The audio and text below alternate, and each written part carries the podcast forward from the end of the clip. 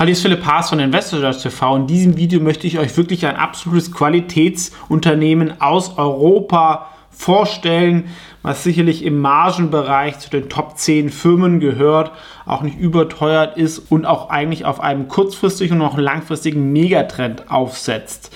Ähm, es geht um GTT ähm, Technigas oder Gastransport. Das ist der führende Hersteller von Membranen für den Transport von Flüssiggas, was aber auch in anderen Bereichen wie dann irgendwann Wasserstoff oder so ähm, eingesetzt werden kann. Hat natürlich in den letzten zwei Jahren absoluten Rückenwind, weil ähm, Deutschland die Erdgasversorgung aus Russland abgestellt hat und jetzt viel LNG nachkommt und aber auch in anderen Bereichen in Asien.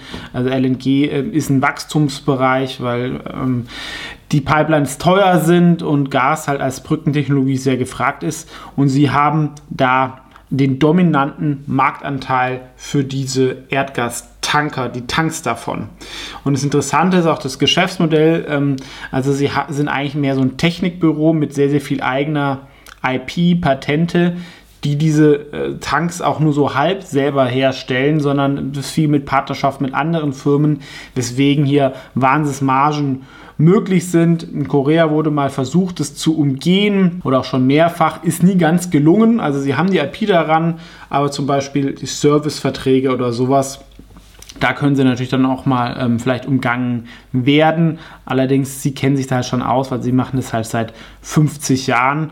Ähm, ist auch mal eine Zeit lang nicht so gewachsen. Ne? Der Schiffszyklus ist immer äh, zyklisch, ähm, aber die Margen waren auch, als sag ich mal, das Wachstum nicht so hoch war, haben wir hier Nettomargen von 40 Prozent, was die Qualität zeigt. Jetzt sind die Wachstumserwartungen hoch, A, weil natürlich viele neue äh, LNG-Schiffe gebaut werden, aber auch die ganze Infrastruktur ja, für Land anlanden und irgendwann auch Wasserstoff, also alles, was Gase hat, können sie einfach besser transportieren. Es ist leichter, es ist sicherer und es ist auch energieeffizienter. Kann man sich hier auch mal das Video zum GTT Mars anschauen. Sie haben da also verschiedene ähm, Technologien. Das ist vielleicht so das ähm, Wichtigste beim ähm, LNG-Transport. Es ist auch schneller. Ähm, also wenn man das halt rein und raus ähm, transportiert und runterkühlt ähm, und das ist, funktioniert mit Membran, so sieht es aus. Ähm, und das sind diese fünf Sachen, die sie da haben und haben, ist halt durch viele Patente und sag ich mal auch Technologien ähm, abgesichert. Das ist jetzt äh, schon äh, Hightech, wie wir hier sehen, äh, mit Membranen und nicht so trivial, auch wenn natürlich bei dieser Marge andere versuchen, da irgendwann mal hinzukommen. Ähm, Aktie war lange teuer, jetzt für die Erwartung fürs nächste Jahr, trotz der auch wieder Kurssteigerungen seit dem Sommer, ist mit 16 nicht ähm, so teuer.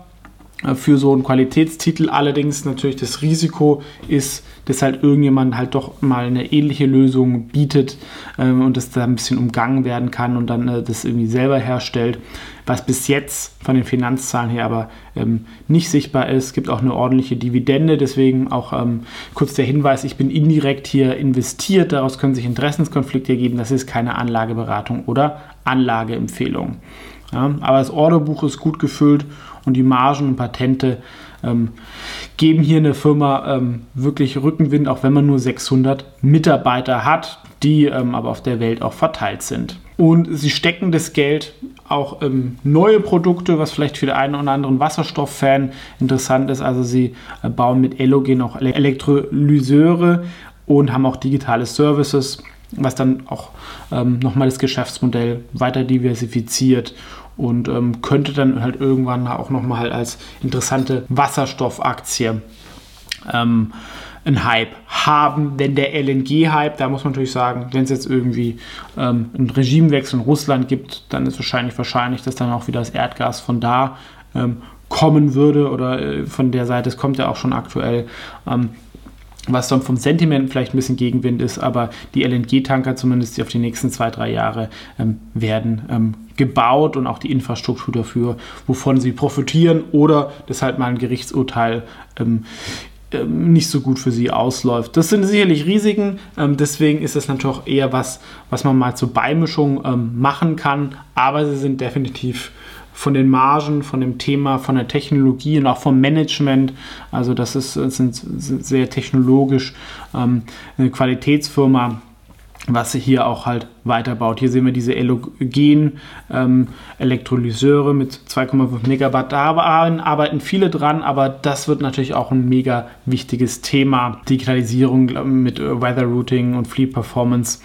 Da sind wahrscheinlich auch mehr äh, dran, aber es zeigt, dass sie sich halt ähm, da auch breiter aufstellen wollen und das Geld und ähm, die Brains dazu haben sie wahrscheinlich, denn die Schiffsindustrie ist jetzt nicht dafür bekannt, dass sie jetzt mega innovativ oder digital ist.